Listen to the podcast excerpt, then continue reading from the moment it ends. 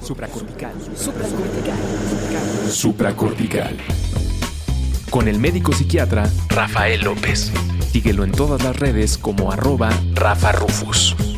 No olviden que Supracortical es parte de Sonoro y que puedes encontrar la página de Sonoro www.sonoromedia.com para escuchar todas las producciones que tiene Sonoro y Supracortical es solo una de ellas.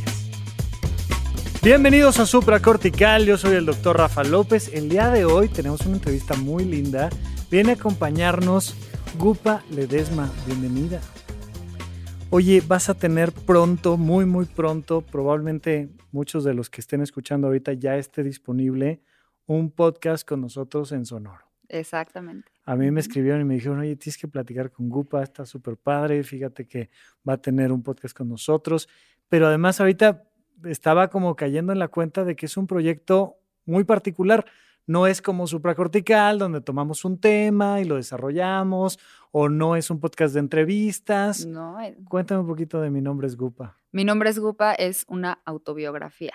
Es la historia de mi vida, la primera parte de la historia de mi vida, supongo, por la, o la narrativa de la historia de mi vida hasta, Ajá. hasta hace un, o sea, hasta que que lo grabamos. grabaste, sí, Sí, claro. hasta que empezamos a grabar. Ajá. Sí, muy interesante, muy padre. La verdad es que eh, para mí es un regalo porque entrevistaron a 18 personas que formaron la historia. O sea, no fue como, ¿cómo viste tu vida? Fue, oye, ¿y quién estaba contigo? Mis amigas. ¿Y qué amigas? Ellas. Eh, Pues vamos a entrevistarlas.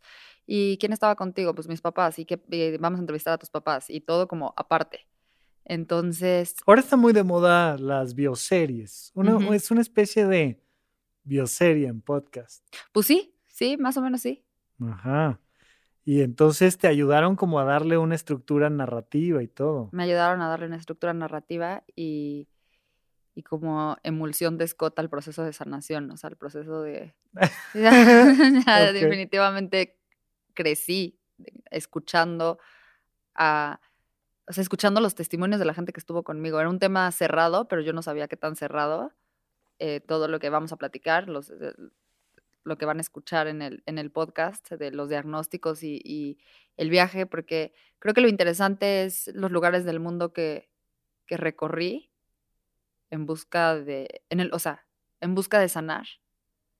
Y pues el viaje era para adentro y pues ni modo. Entonces me tuve que meter y está muy interesante. Fíjate que me recordaste ahorita y suelo hacer referencia a esto. Em, hubo un rato en el que Dove, los jabones, Ujú. ¿no? Tenían publicidad como muy centrada en las mujeres, un poco como en el feminismo. Y había un comercial en particular que se me quedó siempre muy grabado, que llegaba Gupa a un, a un salón y había, como si fuera un confesionario, alguien que hacía tu retrato hablado. Entonces tú llegabas y le decías, pues mira, soy así, tengo estos rasgos, tal, tal, tal, y empezaba a hacer el retrato hablado. Y luego, personas, cinco personas que te conocen, hacían el retrato hablado de Gupa. Y entonces, el que hacía el dibujo nunca te veía, pero hacía el retrato, hacía el retrato, hacía el retrato. Siempre en el ejercicio que hicieron, era mucho más bonito la imagen que tenían los demás de uno que lo que tenía uno, ¿no? Y ahorita me, me llamó mucho la atención esto de cómo es meterte un proceso que no cualquiera tiene de, de hacer un- una estructura literaria donde mi amiga que estuvo ahí cuenta quién soy yo. Esta visión 360, Sí. ¿cómo te fue? Pues a ratos súper bien.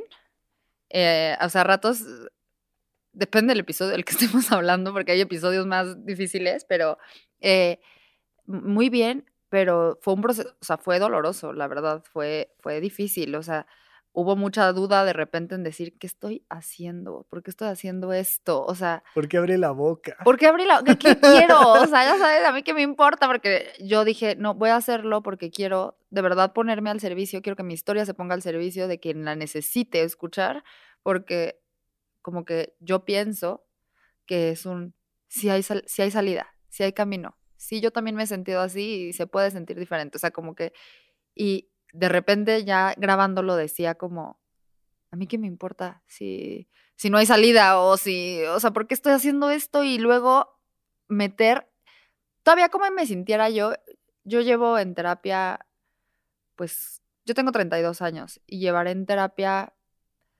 eh, de los 17 tal vez, pero cuando te digo en terapia, Rafa, todas las semanas, o sea, yo desde que tengo dinero es ahorrar, o sea, es, es un gasto fijo, ¿sabes? o sea, es necesario. Sí. Y este. Odindo Perón es famoso en esta, en esta entrevista que tiene con René Franco, donde dice: canasta básica, huevo, leche, terapia. Son cosas de tu canasta básica. sí, pues es que sí. Bueno, para mí sí. Y este. Y entonces hablar de mi proceso y de lo que yo veo y de cómo lo interpreté y así, no me era tan difícil, pero meter a la gente que, que amo. Es que no es lo mismo. No, no, la neta no. Como que luego yo decía, ¿qué huevos de pedir que hablen de algo que yo sé que les duele.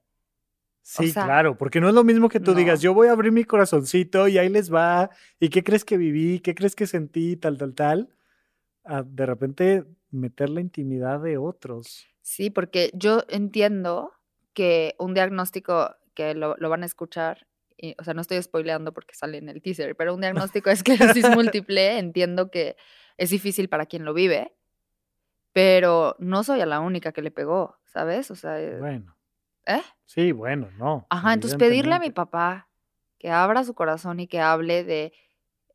Hasta me conmuevo. O sea, eso. Eso dije yo, madres. O a mi mamá, o a mis hermanas. Eso fue difícil. ¿Por qué? Ay, pues porque era exponerlo, ¿sabes? A, su dolor, que yo no sé en qué punto de su sanación esté. Digo, obviamente confío y sé que, que todo es para nuestro más alto bien. O sea, yo creo que los ayudó, como a mí me ayudó muchísimo, pero, o sea, los ayudó a ver, a sanar, a reconocer, a, ponerle nombre. Fíjate que mm, hace poquitito estuvimos platicando aquí en estos micrófonos con con Diana y Joy, que tienen ahora este podcast que se llama Desaprendiendo. Y les decía yo, ¿se dan cuenta de lo jodido que es el amor? Porque si no fuera por el amor, no tendrías que desaprender. Sí.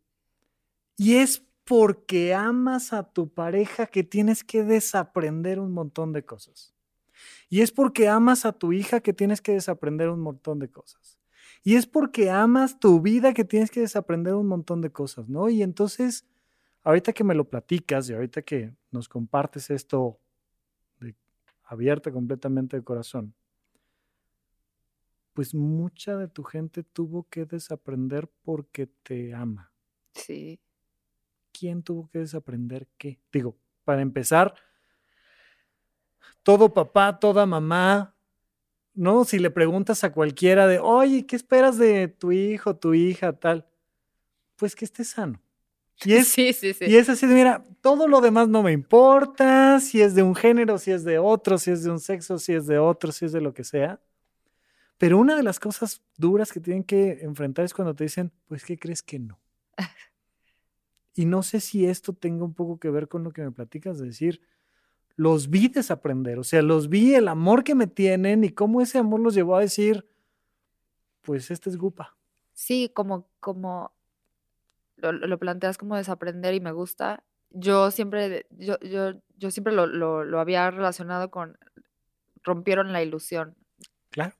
O sea, para, para la core energética, esta rama de, pues, de terapia, o sea, de psicoterapia, para la core energética, el, peor dolor del ser humano es romper la ilusión. Y, y, mis papás le, les rompió la ilusión algo que me estaba pasando a mí, entonces te sientes como, oh, oh, ¿sabes? O sea, perdón. Sí, sí. es como, ups, perdonen, ¿no? O sea, y muchas veces eso, los diagnósticos duelen de quien te acompaña y empieza a haber ahí un montón de espejeos bien duros, pero entonces, ¿qué ilusiones te rompieron a ti? ¿Qué ilusiones les rompieron a ellos? Pues a ellos, a ellos no lo sé, pienso que, que el camino de la vida como tenía que ser o como iba a ser o como esperaban que fuera. ¿Cómo esperaban que fuera? Pues yo supongo que en salud, ¿no? O sea, como que... No, no lo sé, o sea, realmente no lo sé. La verdad es que mis papás son unas grandísimas personas, son unos grandísimos maestros para mí y para quienes los conocen. Son, o sea, son personas como mis respetos. No porque sean mis papás, o sea, además, pero, o sea, son muy, están muy abiertos al cambio, pero sé que les dolió. Sé que les dolió, eh, no sé ni qué. Es que justo, ¿no? o sea, no, y, y, te pregunto un poco por eso, digo, quiero ser muy respetuoso con el hecho de que pues no estoy platicando con tus papás, estoy platicando contigo. Sí, Asumimos muchas cosas, ¿no? Quién sabe, pero, pero sí de alguna manera esta parte donde es, hay una historia que, que todos traemos como una ilusión de, y le digo yo mucho a la gente, a ver, ¿qué, ¿qué, quieres en la vida? Ay, pues mira, tener un buen trabajo y viajar y, este, y tener mi casa y un perro y tal. Y, y, qué padre, y ojalá que muchas personas los tengan, y como dice Alexis, que acabamos de saludar ahorita, que estaba platicando contigo hace unos momentos, pero como dice Alexis de Anda, que estén bien felices y en paz, ¿no? Que todos estén bien. Ojalá que sí. Pero se vuelven mucho más grandes las historias donde un pedacito de realidad pesa más que toda esa ilusión. Y asumo, no los conozco, ¿no? Pero asumo que tus papás pues querían que estuvieras sana, que fueras a la escuela, que te fuera bien, que tuvieras un buen trabajo, una casa, que viajaras. Y te digo una cosa, ahora que lo dices, o sea, como que me cae el 20 ahorita que lo dices, que claro que es una ilusión, porque estoy sana. Claro. O sea. Claro. O sea. Estás aquí sentada platicando conmigo, tienes un micrófono, hiciste un podcast. No sé que se les haya roto, pero pero cuando digo se les rompió, no sé que se les haya roto en ese momento. O sea, en ese momento les causé dolor y este es como el regresar a ese momento. Hoy en día no creo que les duela, porque hoy estoy bien y, y, me ven bien y me saben bien. La ilusión que a mí se me rompió, que fue una ilusión bastante interesante, o sea, creo, fue creer en Dios como lo conocía. ¿Cómo lo conocías? Yo pensaba que Dios pagaba como te doy 10 pesos, te pago 10 pesos. sí, claro. O sea, al chas chas, aquí se dice al chas chas. Al chas chas y así, y así como, como, como que no entendía que, que la bondad luego tiene otras máscaras. O sea, que, que, me está pagando bien, porque yo sí creo, y Rafa, o sea, parece que, que, que es hipócrita lo que te voy a decir. Yo sé que se escucha muy romántico, pero yo sí creo que para mí la, este diagnóstico ha sido una grandísima oportunidad tanto que estoy aquí sentada contigo hablando de esto, ¿sabes? O sea, yo sí lo veo como algo que me trajo más de lo que me quitó. O sea. ¿Qué es esto la diferencia? O sea, gente que gracias a que perdió una pierna, o gente que gracias a que le dio diabetes, o gente que gracias a que perdió a un familiar querido, o gente que gracias a que perdió alguna ilusión, de repente se abre frente a ellos puertas de mundos que nunca pensaron siquiera que iban a estar viviendo y esta sensación de servicio y realización que viene junto con eso, ¿no? Sí, sí, sí. O sea, perdí esa ilusión de Dios, no me encontré a mí. Nada más que después de un tiempito. Nada más que cuesta. Ajá, nada más que después de un tiempito y con varias terapia y, y, o sea, y con ganas. Pero yo pensaba que Dios te pagaba como al, mismo momento. Sí, oye, si oye, yo he sido buena. Si tú estudiaste, si te portaste bien con tus papás, un poco como, ya sabes, como Santa Claus y los Reyes, ¿no? Que es, oye, fuiste buena este año, aquí está tu juguete. Es, sí, lo que pediste. además es lo que pediste. Tú me encargaste el nuevo Spider-Man, no sé qué, modelo de acción, la, la, la. Aquí está porque te portaste bien. Y de repente resulta que te portas bien y te dicen, hoy ya llegó tu, tu regalo y es un diagnóstico de esclerosis múltiple. Claro. Y era el mejor regalo que me podían dar, solamente que tenía una cara que yo no conocía. O sea, y, que. O sea, sí creo que hoy, hoy, después de muchos años y después de haber como sintonizado bien lo que creo que es Dios, pero no, no sé si sea lo que yo creo que es Dios, Hoy entiendo que fue lo mejor que me pudo dar, pero en ese momento dije, fíjate, un primo mío, que me encanta usar esta frase, y, te, la voy a, te la voy a regalar para que la uses cuando quieras. Cuando mi abuela estaba súper enferma, hicieron como rifa. Mi mamá tiene 14 hermanos. Entonces somos Ok. un millón de primos, ¿no? Ok, sí, sí, sí. Y un primo mío de los grandes, este, hicieron rifa y le tocó dormirse con mi abuelo, o sea, cuidarle en la noche. Pero era un matriarcado como, o sea, le decíamos la mama, o sea, y no era la ajá. mamá, era la mama, o sea, era como por encima de las mamás, sí, sí, ¿sabes? sí, o sea, la sí. Entonces llegan y le dicen, oye, Rucho, te toca cuidar a la mamá, o sea, te sacaste, la- ah, o sea, te toca quedarte a dormir con la mamá. Y entonces, en vez de contestar como, pues sí o no, o que contesta, ¿en qué consistió el honor? Pero el honor, o sea, pero ¿en qué consistió el honor? O sea, es como Claro. cuando abres tu regalo y ves la esclerosis múltiple, dices, ¿en, qué, consistió, el honor? O, sea, s- o sea, sí, gracias, porque no me atrevo a no decir gracias, pero Claro. ¿qué es esto? O sea, así me sentía en ese momento un poco. Tuvimos una entrevista con, con una chica de Monterrey que, que dirige una fundación de esclerosis múltiple. Platicamos de la enfermedad. Ahí está el episodio en el podcast, pero ¿qué es la esclerosis múltiple? Pues mira, probablemente escuche todos tus episodios, tal vez menos ese, porque no, lo quiero meter a mi sistema. Eh, ¿Qué es la esclerosis múltiple? Es una enfermedad del sistema nervioso. Ajá. de- te voy a decir, Como la quieras platicar tú, eh, me da indistinto. ajá, y te voy a decir de lo que me acuerdo, Rafa, porque es una historia tan pasada que ahorita que te la intenté, o sea, que dije del sistema nervioso, dije, ¿sí era? Si era del nervioso, ¿de dónde Ajá, era? O, de, o de cuál, o ¿cómo era? Entiendo que es un golpe de estado, o sea, que es como un- un- una enfermedad de- eh, del sistema inmunológico que Donde es tu cuerpo te da un golpe de estado Ajá, a ti. de ti contra ti. Exacto. O sea, un, un golpe así ¡pah! en el cachete, ya sabes. Eh, tus nervios se van, des- de- o sea, tus conexiones neurológicas se van desmielinizando y eso hace que tus nervios se inflamen y entonces dejan de funcionar. Entonces vas perdiendo, por ejemplo, eh, la vista o eh, las capacidades motrices o el habla. Pero además es muy caprichosa, ¿no? Va y viene, estás bien, estás mal, tal.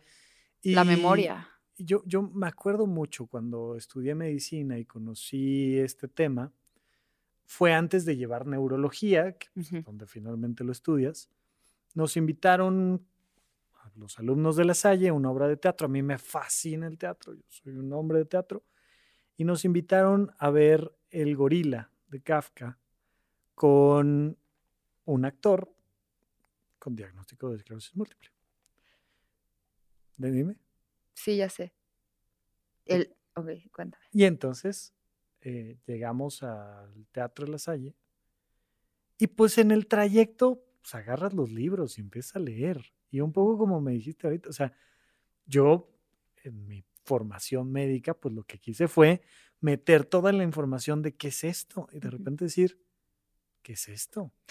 O sea, wow, o sea, esto pasa y se presenta de esta manera y es una condición que ocupa una parte importante en mi corazón porque, porque ese día que llegué al teatro, me siento y veo un actorazo haciendo un papel muy difícil porque tienes que semejar los movimientos de un chimpancé.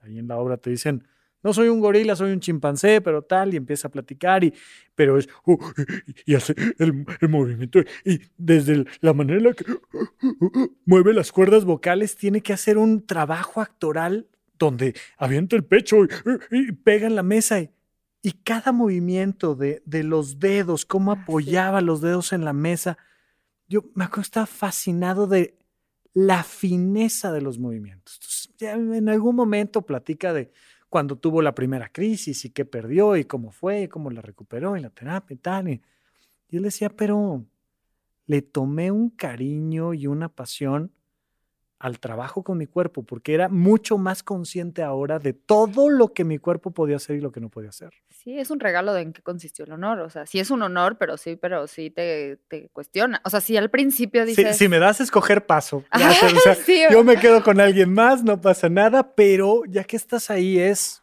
trabájale. Creo que es una cachetada o así un balde de agua fría que te hacen despertar de muchos, en muchos sentidos que- y que te hacen voltear a ver muchas cosas que no veías. Y mira, mm, no te lo dije fuera de micrófonos, te lo platico ahorita porque pues, te quería agarrar en curva, pero algo de lo que quiero platicar contigo es de temas financieros. Ándale.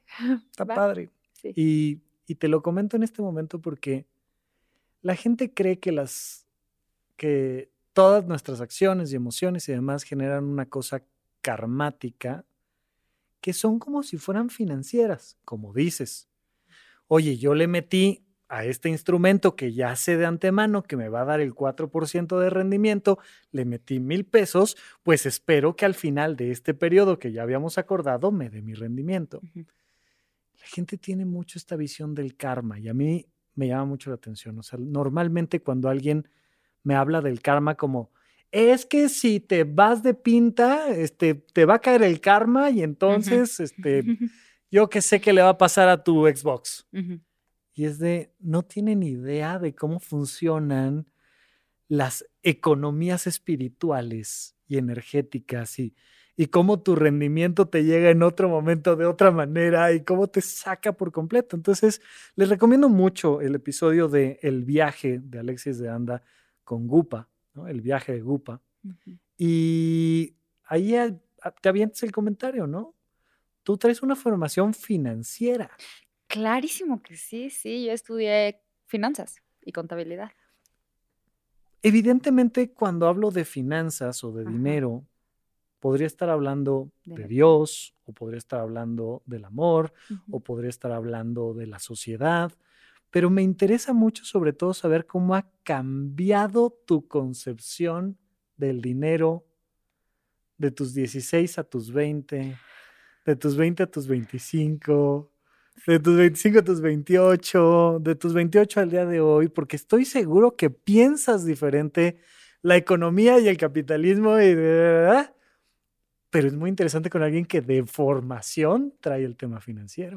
Sí, te voy a decir, eh, de formación traigo el tema financiero, soy, soy una mala financiera porque nunca he ejercido.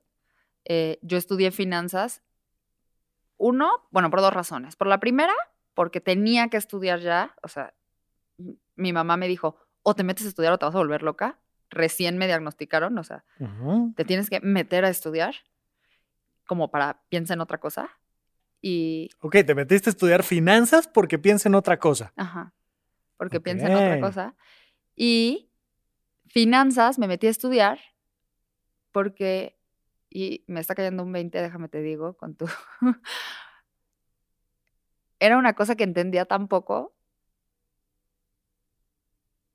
No traías nada armado previo. Había que aprenderla de cero. No, no, o sea, había escuchado, pero no la entendía.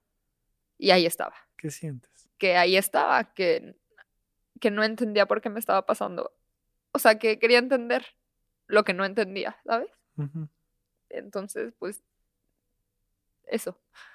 Lo, lo que, o sea, lo que he escuchado un montón de veces, porque en, el, en carrera, digo, en prepa, había ido a, a económico financiero, a ese como...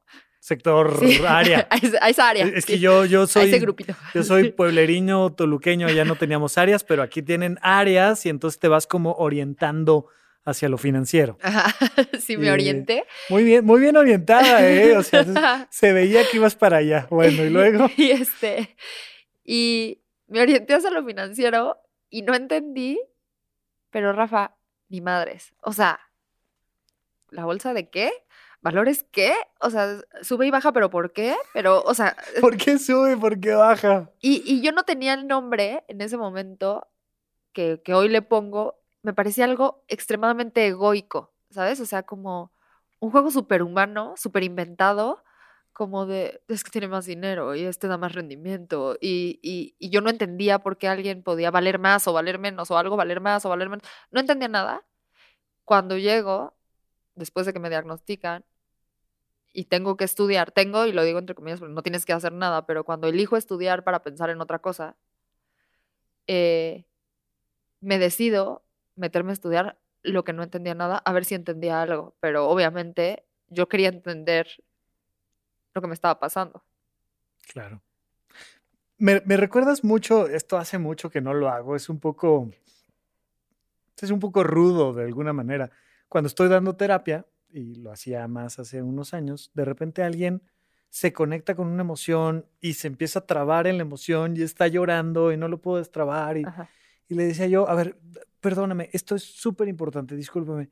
¿Cuánto es 253 por 24? sí. Y entonces escuchas cómo entra el freno de mano racional y te, te descoloca de donde estabas pensando. Y uno dice, ay, 284.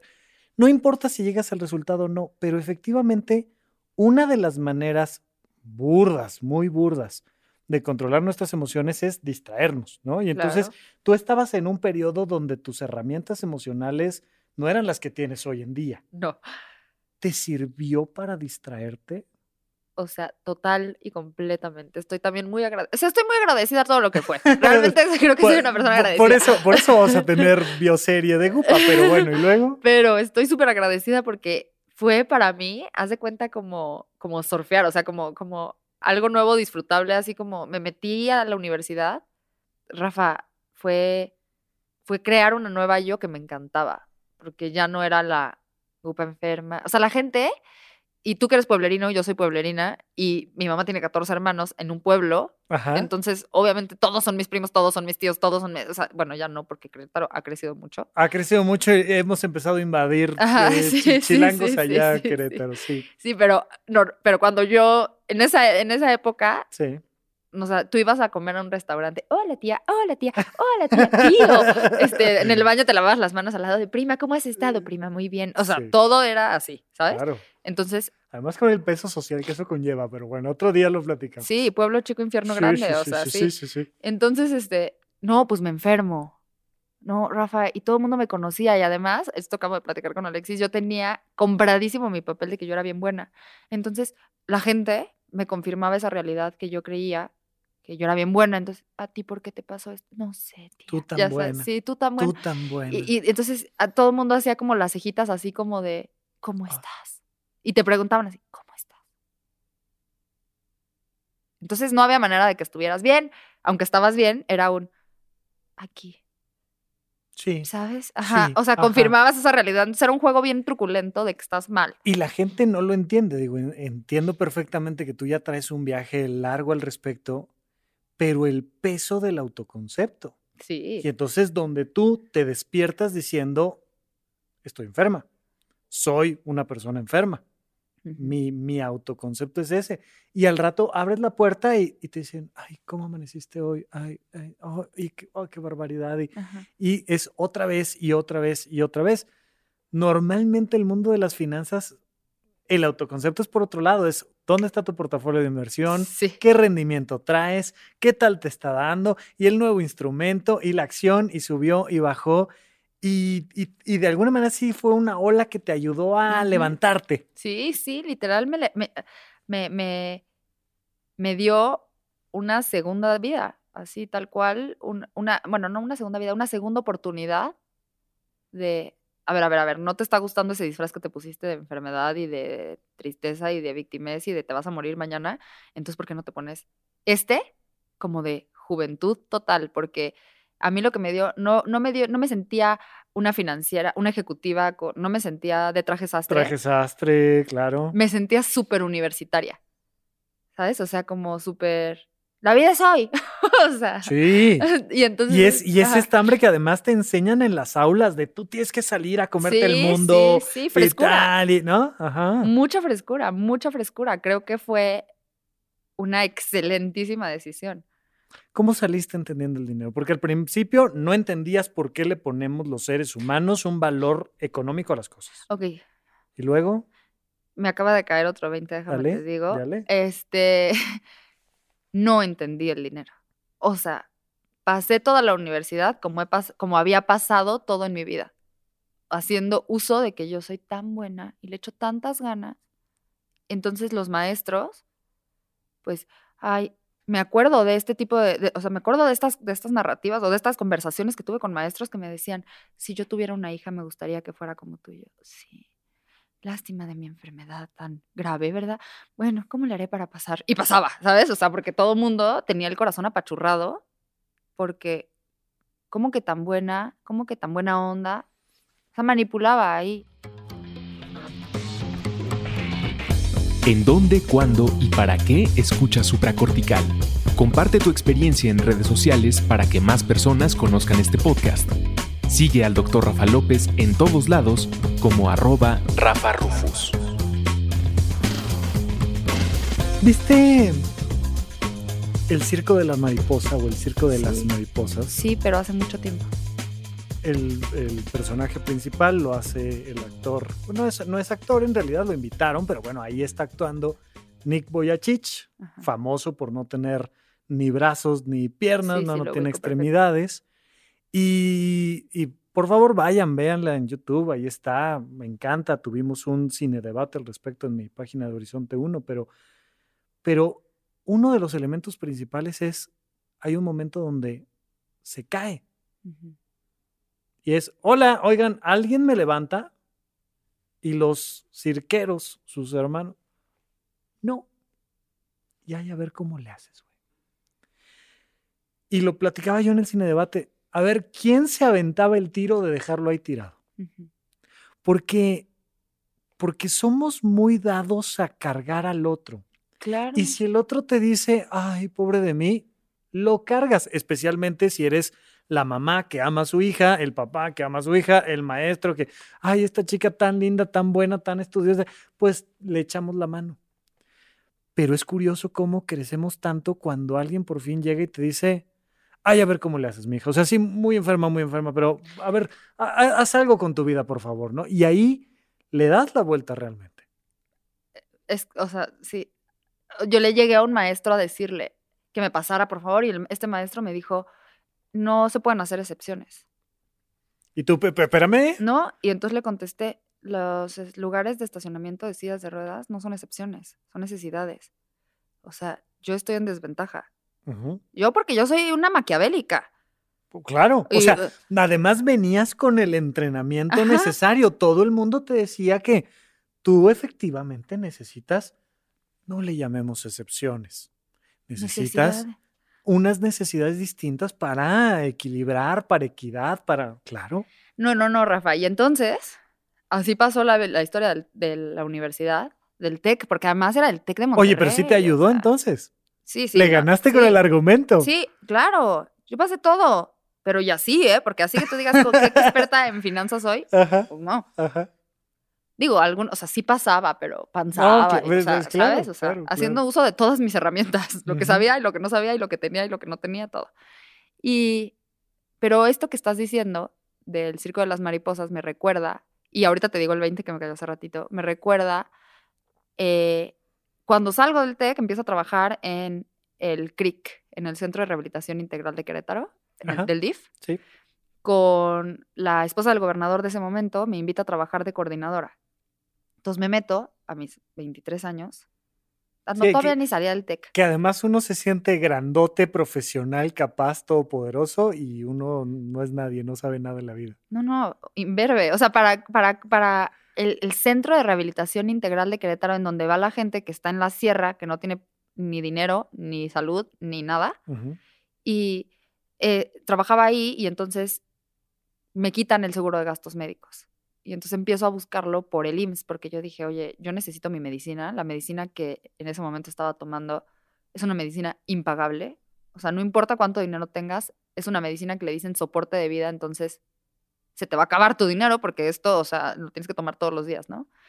Y me voy al, al IMSS, hago un rollo, como yo sab- bien sabía del- desde el TEC, hacer el desmadre de, no, tienen que entender que yo estuve dos años buscando mi medicina y un día en la mesa de la cocina de mi, de mi casa, en mi casa hay muchas como, ¿cómo te diré? Como conclaves emocionales, no sé, como que vamos a hablar de cómo te sientes. O sea, y todos participan, ¿no? O sea, Ok.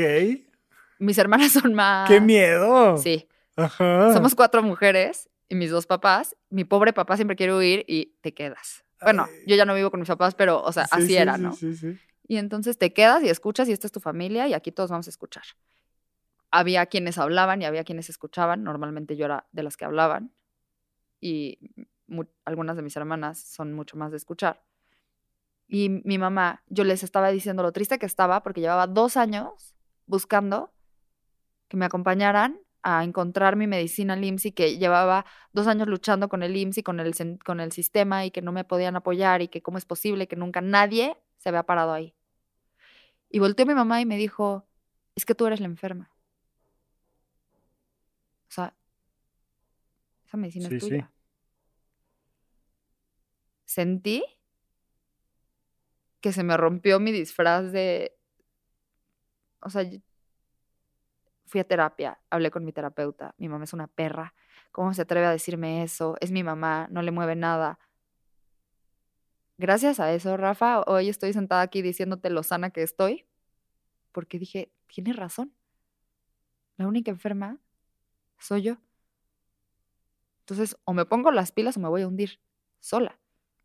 Sí, los papás me preguntan mucho, ay, es que mi hijo es un malagradecido, le doy dinero, le doy libertad, le presto el auto, tiene cuarto, tiene comida, lo mandé de viaje y no valora nada. Le digo, porque la gratitud nunca viene de la abundancia. Mm. La gratitud viene de la carencia, ¿no? Y cuando, cuando algo te cuesta y alguien te ayudó un poquito, uno dice, o sea, gracias, gracias, gracias, gracias. Y entonces, esta parte que me dices tú de, me tuve que enfrentar a decir, pues sí, yo tengo una necesidad, yo tengo que resolverla, no tengo que estar por qué esperando que el resto del planeta sea quien me resuelva. Y te aventaste por ahí. Y sales de la facultad y tú en algún momento llegaste a ver el dinero así como financiera, que dijeras, Nel. nunca, o sea, nunca tuviste ese arraigo de No. decir el rendimiento y el S&P 500 y la, la, la, la, la, la. No, para nada. ¿Cómo ves hoy en día el dinero? Fíjate, ahora ahí te va el segundo 20 que Sí. me cayó, que tiene que ver con esto que dices. Nunca entendí el dinero. Ni saliendo del TEC. O sea, el TEC lo había pasado. O sea, Hazme el favor. sí, no. Pero ni saliendo del TEC, titulada del TEC, haciendo el Ceneval. No entiendo. ¿Sabes? Tuve una cafetería después. El dinero a mí siempre se me había dado. Siempre, eh, era, era la niña como que siempre tenía ahorros. Yo no sé de dónde sacaba ahorros, pero siempre tenía ahorros. O sea, la de mi mamá, ¿me prestas dinero porque ya llegó el del agua? Y yo, ¿cuánto quieres? O sea, Sí, así, sí, eh, sí, ese tipo de personas siempre era yo. Mis hermanas siguen diciendo que, ¿por qué siempre tienes dinero? Yo no lo entendía, pero no lo sufría, ¿sabes? O sea, no sé, ahí está y me sale y me dan y siempre resulta que mis tíos que más dinero tenían justo era mi padrino. O sea, justo, justo era el que yo le mejor le caía, entonces me daban dinero. Así, ¿sabes? Entonces Te caía del cielo, caía. literal. Ajá, siempre, siempre, siempre Ándale. hasta que salgo del TEC, eh, sal- dejo de, in- decido dejar de trabajar en el CRIC porque decido que mi energía, gracias a la ayuda de mi terapeuta obviamente, pero decido que ya no quiero estar rodeada de discapacidad porque entonces ahí voy a acabar. Y bueno, esta, es, esta era mi creencia y entonces decido sanar, o sea, como decido verme sana o empiezo a adoptar como, tal vez soy sana, ¿sabes? Y compro una cafetería y empiezo a trabajar en la cafetería. Compro la cafetería porque lo vi como una gran oportunidad. Fue horrible. mi- horrible. No, no creo que ningún financiero haya dicho que una cafetería, si no es Starbucks, sea una gran oportunidad financiera. Pero yo nunca dije que yo soy financiera. Yo estudié finanzas. Sí, sí, sí, pero sí. yo sí, no sí. soy financiera. Por eso, por, nada más lo recalco, porque efectivamente es como de, "Ujú, te vas a hacer rica poniendo una cafetería. Muy bien. Ajá. Pero si vas a poner una cafetería, tienes que amar la cafetería, ¿no? El café. El café, Claro, la tienes- atención al Ajá. cliente. Y tienes que. Estar parada muchas horas. Y los detalles. O sea, el está sucio aquí, está sucio acá, ya se despintó aquí, ya se despintó acá. Esa- ese tipo de cosas, Ajá. ¿no? Yo no. Yo no amaba más que el café, pero el, el Nescafé. O sea, no creas que el café bueno, de, de dónde vino, no me importaba. O sea, y entonces empecé a sufrir muchísimo por dinero, porque no tenía dinero. Y que yo siempre había tenido, entonces era muy contradictorio, era muy raro. Qué paradójico, ¿no? En Ajá. el momento en el que te pones a hacer dinero, no se te No. da el dinero. Y cuando no estás haciendo dinero, te cae el dinero. Ajá, ajá, qué paradójico. Como todo, ¿no? Y entonces, este, me voy, bueno, tengo un novio, empiezo a, tener un novio, duró cuatro años con este novio, que es mi novio actual, pero lo corto porque él no se quería casar. Pero mi, yo me quería casar, Rafa, ahorcándolo como de sálvame de no tener dinero, o sea, sálvame de esto, hazte responsable de mí, ¿sabes? O sea, Que alguien como- pague. Ajá, yo ya me había sanado, de, de creer que estaba enferma, pero entonces caí en otra desgracia que era sí, sí, o sea, sí ya no me tienes que cuidar porque ya estoy sana. O sea, ya no tienes que cuidar mi enfermedad, pero Ahora tienes que ya cuidar nada mi más economía. tienes que cuidar mi economía, exacto, claro. Y entonces, así, lo empiezo a ahorcar así, este, ¿Cuándo nos casamos? ¿cuándo, cuándo, cuándo, cuándo? Y o sea, todos ya le dieron ¿qué día te anillo. gusta? Ajá. ¿No? Ajá, sí, ajá. Pero además, Rafa no estaba tan loca porque tenía, llevaba cuatro años, él tenía 30, y no sé cuándo corté, pero, o sea, llevaba cuatro años y, y mis amigas se casaban y mis primas se casaban y la gente se casaba y yo, no, o sea, él era más, él, él es siete años más grande que yo y nunca nos vamos a casar. Ya habíamos ido, ya habíamos viajado por todo el mundo meses y meses y, pero casarnos, jamás, ¿no? Entonces lo corto, sin entender muy bien por qué, y me voy a Bali. Y en Bali, creo que acabé de sanar y me concilié con el dinero. O sea, creo que fue el como, ahorita que dijiste del dinero, ¿cuándo entendiste el dinero? En Bali. ¿Qué Regresé de? Bali, que no me falta. Yo tengo ahí en, en mi, en mi página, en los cursos que doy, un curso de finanzas personales y les digo, por supuesto que siempre les voy a recomendar ahorrar e invertir, definitivamente. Pero me gusta mucho desde una perspectiva emocional recordarles esta parábola, anécdota, llámele como quieran, del maná que viene en la Biblia. Entonces va moviéndose el pueblo judío de Egipto a la tierra prometida y no tienen nada para comer, están a mitad del desierto y empieza a caer maná del cielo, empieza a llover alimento del cielo. Y Dios les dice, va a haber siempre. Lo único que les pido es confianza. No se guarden nada para el día siguiente. Insisto, más que una recomendación financiera, estamos hablando de las emociones, pero la gente se relaciona con el dinero desde el miedo, Desde la carencia. desde la carencia. ¿Para qué ahorras? Pues por si algo malo pasa. ¿No? Y hay esta cosa de, es que algo, ahí viene, ahí viene, ahí viene el coco, ahí viene el coco. viene- algo va a pasar y nos va a llevar el demonio si no es porque tenemos nuestros ahorritos y tal. Tú lo que me dices es, lograste conquistar esta paz con el dinero, decir, mira, Dios proveerá. O sea, Dios proveerá. Tal vez porque reencontré a Dios. O sea, son muchas cosas, Rafa. Me estás dejando como seca del cerebro, pero, o sea, reencontré a Dios en Bali, reencontré. Me volví, me, me vi sana. Me di cuenta que no tenía necesidad. Regresé con mi novio.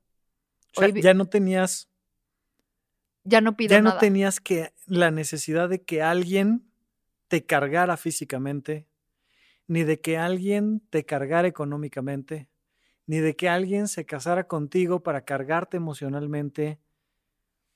Este viaje va llegando a un punto donde con tus características geográficas, biológicas, económicas y las que quieras, encontraste la paz en el momento en el que no necesitaste que alguien más te cargara. Que no significa que, que, que tengas la fuerza física más grande del planeta, ni la económica más grande, pero sí encontraste esa paz de, de no necesitar más que quien eres.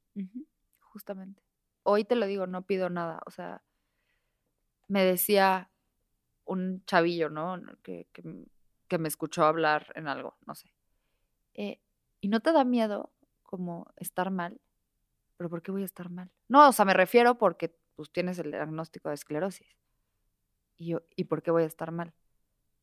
O sea, si estoy mal, estoy segura que voy a estar bien. O sea, no es como, no lo digo desde la soberbia, lo digo desde la paz de haberme encontrado. O sea, estoy llena de herramientas. Me siento llena de herramientas. Me siento segura. No necesito, no necesito necesitar. O sea, no, no, no. San Francisco de Asís decía, quiero necesitar muy poco, y aún lo poco que necesito, lo quiero necesitar poco. Y vuelvo a lo mismo, muchas personas podrían pensar que estamos hablando de bienes, estamos hablando de emociones. Y lo decías tú, me voy a robar esta frase para decirla yo aquí, pero lo decías en el viaje con Alexis.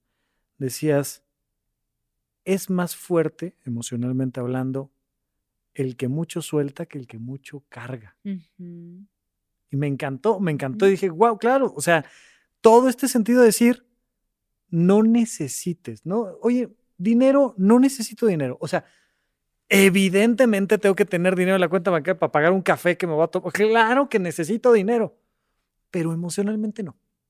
Y esa confianza emocional tal me, me, pone ahí, ¿no? Y me dices, tampoco necesitas, ay, yo necesito que mi hija esté sana, lo que sea, pero que esté sana.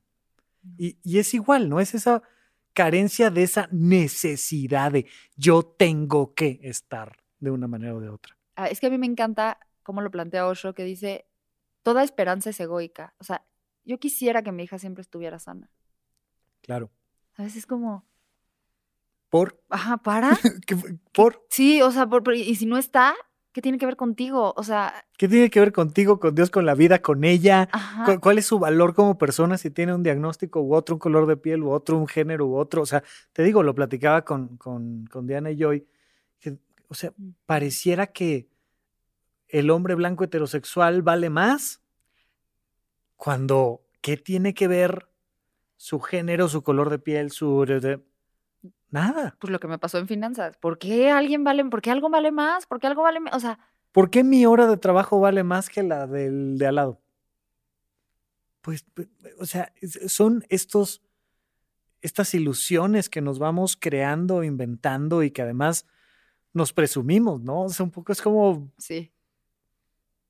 ¿Y cuándo te vas a Bali? ¿Cuándo fuiste y te reconciliaste? ¿Y qué edad tenías? Fue el año, fue en el 2019. Ah, ma, ayer. Ayer. O sea, me regresé a la pandemia. Pero me regresé.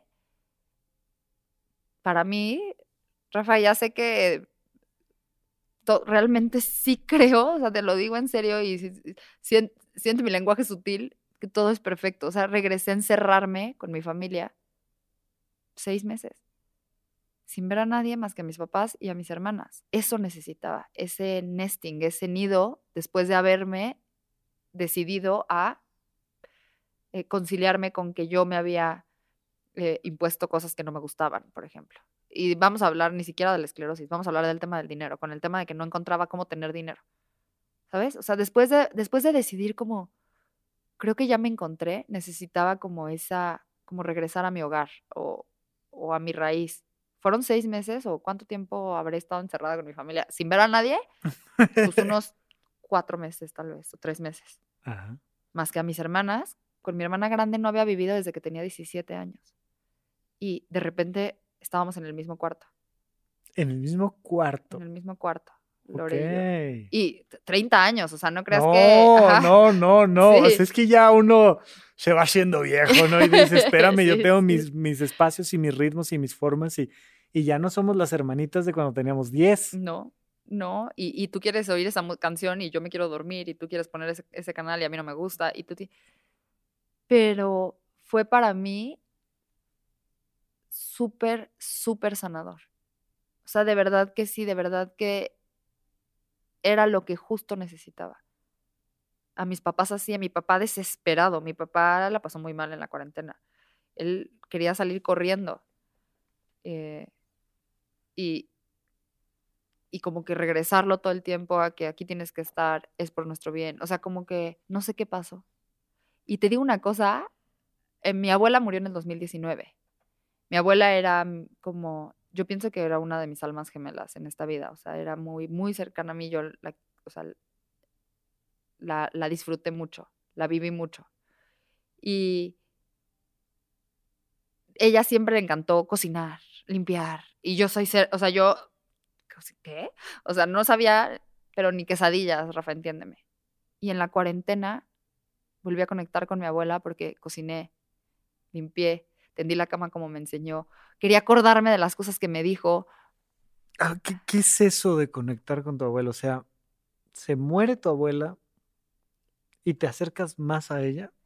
No, ya estaba muy, cerca, pero la veo más.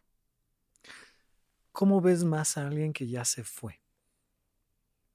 Reconociendo la importancia de sus acciones. O sea, reconociendo lo importante de lo que ella hacía. Eh, y tenemos esta creencia, como la creencia de lo que es el dinero y para lo que sirve, de que si la persona está viva y está a dos cuartos de distancia, entonces sí estamos juntos. Y que si se muere, entonces no estamos juntos. Pero de repente la gente se muere y seguimos platicando y seguimos conviviendo y seguimos acercándonos. Explícame esto de la cama y cómo hacer la cama. y- Pues fue volverla a ver. O sea, te digo que, que yo en vida, mi abuela, la... Y, y- y- y qué feo, pero la muteaba, o sea, le ponía mute. O sea, ya, ya no quería escuchar que me dijera cómo lavar o cómo hacer la cama bien o qué cocinar. Y, me, y entonces yo le decía, abuela, no voy a ir a comer a tu casa. Ay, no, eh, todo el día cocina. Ay, abuela. O sea, ya sabes, Ajá. allí. O sea, o sea, Ajá, ajá, ajá. y, y en la cuarentena la pude ver porque dije, es un acto de amor cocinar, es un acto de amor limpiar. O sea, es un acto de amor. eh, Yo me encargaba de la, de la, la- de la comida para mi familia, ¿no? En la cuarentena, porque yo decidí. Había quienes me ayudaban de repente, mi mamá y mi hermana chica sobre todo, pero yo decidí. Y, y yo decía, lo hago porque los porque les quiero de como con una acción hacerles sentir todo lo que los amo. Pero como o sea, siento que eso era de mi abuela. O sea, mi abuela así se expresaba y yo dejé de verlo. Y en la cuarentena reconecté. Yo no, lo que le decía Alexis ahorita es que eh, cuando mi abuela se murió, yo sentí mucho dolor, pero creo que poco sufrimiento. O sea, nunca decía, o sea, nunca, o sea, le permití morirse, pues. Cuando mi abuela se murió, yo fui a ver su cuerpo, a reconocer su cuerpo. Ujú. Este, y cuando la vi, entendí, yo, yo pensé que yo nunca iba a poder hacer eso, ¿eh? O sea, ver a mi yaya muerta, mi yaya era como, un poco como mi mamá. Y verla muerta, yo dije, yo jamás. Y cuando la vi muerta, entendí que no se murió, que solo se fue de ese cuerpo. Y entonces no sufrí porque no, o sea, como que más bien me hizo abrir los ojos a que estaba por ahí, pero que yo tenía que ser suficientemente lista para verla. Y en la cuarentena la vi. Y en las mariposas la veo. Y ten- al, que me, al que luego me trae cuando vengo a México y así, al chofer, siempre le digo, José, abre bien los ojos porque cuando vas conmigo estamos llenas de mariposas. Y siempre estamos llenos de mariposas. O sea, mariposa por aquí, mariposa por acá. No sé si todo el mundo esté lleno de mariposas, Claro. pero yo lo veo. ¿sabes? Claro, claro, claro. Cocinar es un acto de amor, es un acto de amor para tu familia. Hay que pararse, hay que prender la lumbre, hay que echar ingredientes, hay que ir por ellos, hay que ver que salgan bien, que estén bien cocidos, que, que tengan un sabor agradable. Conlleva un proceso de, de mucha preparación. Estuviste cocinando en la cuarentena para tu familia, hoy cocinas y sigue siendo un acto de amor y te conecta con, con tu abuela. Mi nombre es Gupa, es un podcast que va a ser pues esta bioserie de tu vida que te ayudaron a cocinar. ¿Para quién es? ¿Para quién estás cocinando? ¿Para quién estoy cocinando? Sonoro va a llegar un momento donde va a poner el plato en la mesa y va a decir, ¡tarán! Ya sabes, ese, ese momento donde destapan el plato y ahí hay, mi nombre es Gupa, nuevo podcast de Sonoro. Y lo van a poner en redes, sí. ¿Para quién? Pues fíjate que ahorita que lo dijiste, creo que es un regalo a la esclerosis. O sea, creo que es un... Ahora te veo. Así como en la cuarentena vi a mi abuela, que de hecho, o sea, el podcast es... mu- Intencioné que fuera muy para mi abuela, como un regalo como de, mira, mira qué bonita la vida. Pero realmente creo que es como como para la esclerosis. ¿sabes? ¿Qué pasa que cuando el monstruo no es el monstruo? O sea, cuando el monstruo no es el malo, ¿sabes? O sea, Eh, hay dos cosas. eh, Yo siempre le digo a la gente, dense cuenta cómo en las películas de terror te guardan el monstruo hasta el último tercio de la película, porque si te lo pusieran desde el inicio, te deja de dar miedo y se te olvida, te da igual. O sea, necesitas un buen rato donde te lo esconden, te lo esconden, te lo esconden, hasta que de repente lo presentas. Y, y series muy lindas, de caricaturas que, que son de mi época, y nos, nos marcaron a muchos, tienen esta cosa padrísima donde el villano de la temporada 1 es el amigo de la temporada 2 y el villano de la temporada 2 es el amigo de la 3 y, y, y, van sumando, sumando, sumando villanos que se vuelven amigos, villanos que se vuelven amigos. Tú ahorita lo que me dices es como que es un cierre de ciclo con la esclerosis. Ajá. Como que ahora ya por fin vas a tener una carta de presentación donde digas, mira, es esto. Esta es mi historia con la esclerosis. Está lindo. Sí, la verdad es que sí. O sea, hoy te digo, hoy no, no tengo, no, le huyo al tema de la esclerosis ni, no le sé mucho también, también esa es una realidad. O sea, no me he metido a- en la asociación de esclerosis de nada, Ajá. Pero. ¿A qué te has metido? ¿Dónde está eso que debiste de haberte ido área que desde la prepa? ¿Dónde está puesta tu energía, tu dinero, tu corazón, tus palabras, tus acciones? Tu... ¿En qué eh, estás? En el espíritu, en mi alma, en mi ser, en mi ser que conecta con el tuyo. O sea, como en. Te has vuelto una profesional. Ah, 230, ¿no? Del mundo del espíritu. Del espíritu. De, de ese espíritu que nos conecta con mi abuelo y con todos.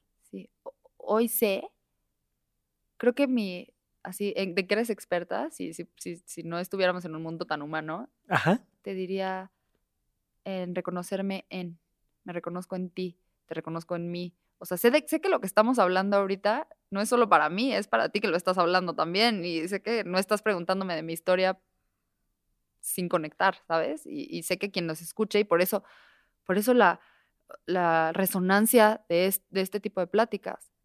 Porque estoy hablando de Gupa y por eso, y por eso ese podcast que se llama Mi nombre es Gupa. Porque estoy hablando de Gupa, hablando de ti. O sea, porque sé que te has sentido como yo. Y entonces vamos a encontrarnos. Creo que de regresar a- sí al espíritu. Por eso me, tal vez, Rafa, déjame te digo, tal vez por eso me, me, me da como cuando dicen, no sé quién es muy espiritual. claro. No me gusta nada. Pero, me, me- pero me, me- me reconozco como, como, como pelo los dientes, ¿sabes? Así Sí, como, ajá, ajá. Ajá, porque entonces se tropezó con la trampa del ego de la espiritualidad, porque Sí, porque mi perro es muy espiritual. O sea, si te das cuenta, la mariposa es muy espiritual. Y si te das cuenta, el señor que está pidiendo limosna en la esquina o la persona que está dando una, eh, pues es como, es como decir que somos muy genéticos. No, no sabes, ¿sabes quién es muy genético? ¿No? O sea, ¿sabes quién está lleno de genes? Pues todos. Todos. O sea, como que creo que no quiero decir como que máster en la espiritualidad, porque no, pero es en la conexión profunda. Por eso cuando me dicen maestra de inteligencia emocional, digo, sí, sí, sí, hombre. Como supongo que a ti, cuando te dicen doctor, o sea, sí, sí, sí, hombre, pero es mucho más Sí, allá. Sí, sí, sí, to- totalmente, ¿no? O sea, Sí. O sea, llámame como quieras. hay, hay, hay muchas personas que me han dicho, ay, Rafa, es que quiero ser psiquiatra como tú. Y les digo, nada más que sepas que lo que has oído de mí no viene en los libros de psiquiatría, ¿no? Ujú. todo bien, todo bien, pero esa es otra historia y se, se ve diferente y se come diferente. Pero me gusta mucho cómo lo dices, ¿no? Finalmente creo que tu podcast es para gente que es muy espiritual. Entonces tu podcast va a ser esta, este especial, es, va a ser cortito, creo yo, ¿no? Sobre todo si, si lo comparamos con estos podcasts interminables como, como están escuchando en Supracortical, pero es, es un bocadito espiritual. Es, es para esta parte muy espiritual que tú que nos estás escuchando tienes, porque tú que nos estás escuchando eres muy espiritual. ¿Dónde te pueden encontrar, Gupa? En Instagram, en el ojo que ve la luz, o sea, arroba el ojo que ve la luz. En Twitter, arroba el ojo que ve la luz. eh, Y en, y en Sonoro, en Y el en- podcast de Mi Nombre es Gupa. y- Ah, obviamente, en, Sono- Claro. en Sonoro, en mi, en mi nombre es Gupa, pueden escucharlo en cualquier plataforma que escuchen podcasts y, y ojalá les guste, ojalá les resuene. Eh, siento que, que, que, que, que soy yo hablando de ti y tú eres tú hablando de mí. O sea, es la historia de una vida que te la comparto para que la hagas tuya. La filosofía dice, yo soy tú, tú eres él, él soy yo, porque yo soy el que es. Cupo, un gustazo tenerte aquí. Muchas gracias. Estaremos ahí al pendiente de tu podcast y cuando quieras, bienvenida. Gracias por acompañarnos. Gracias a ti, Rafa. Bye bye. Bye. Gracias por escuchar Supracortical. En verdad me interesa muchísimo conocer tu opinión sobre este episodio o cualquier otro que quieras platicarme. Puedes encontrarme como arroba rafarufus en Twitter, en Facebook y en Instagram. Quiero darte las gracias por escuchar Supracortical y sobre todo por suscribirte y seguirme donde sea que estés escuchando este programa y así te puedes enterar todo el tiempo de nuestros próximos estrenos.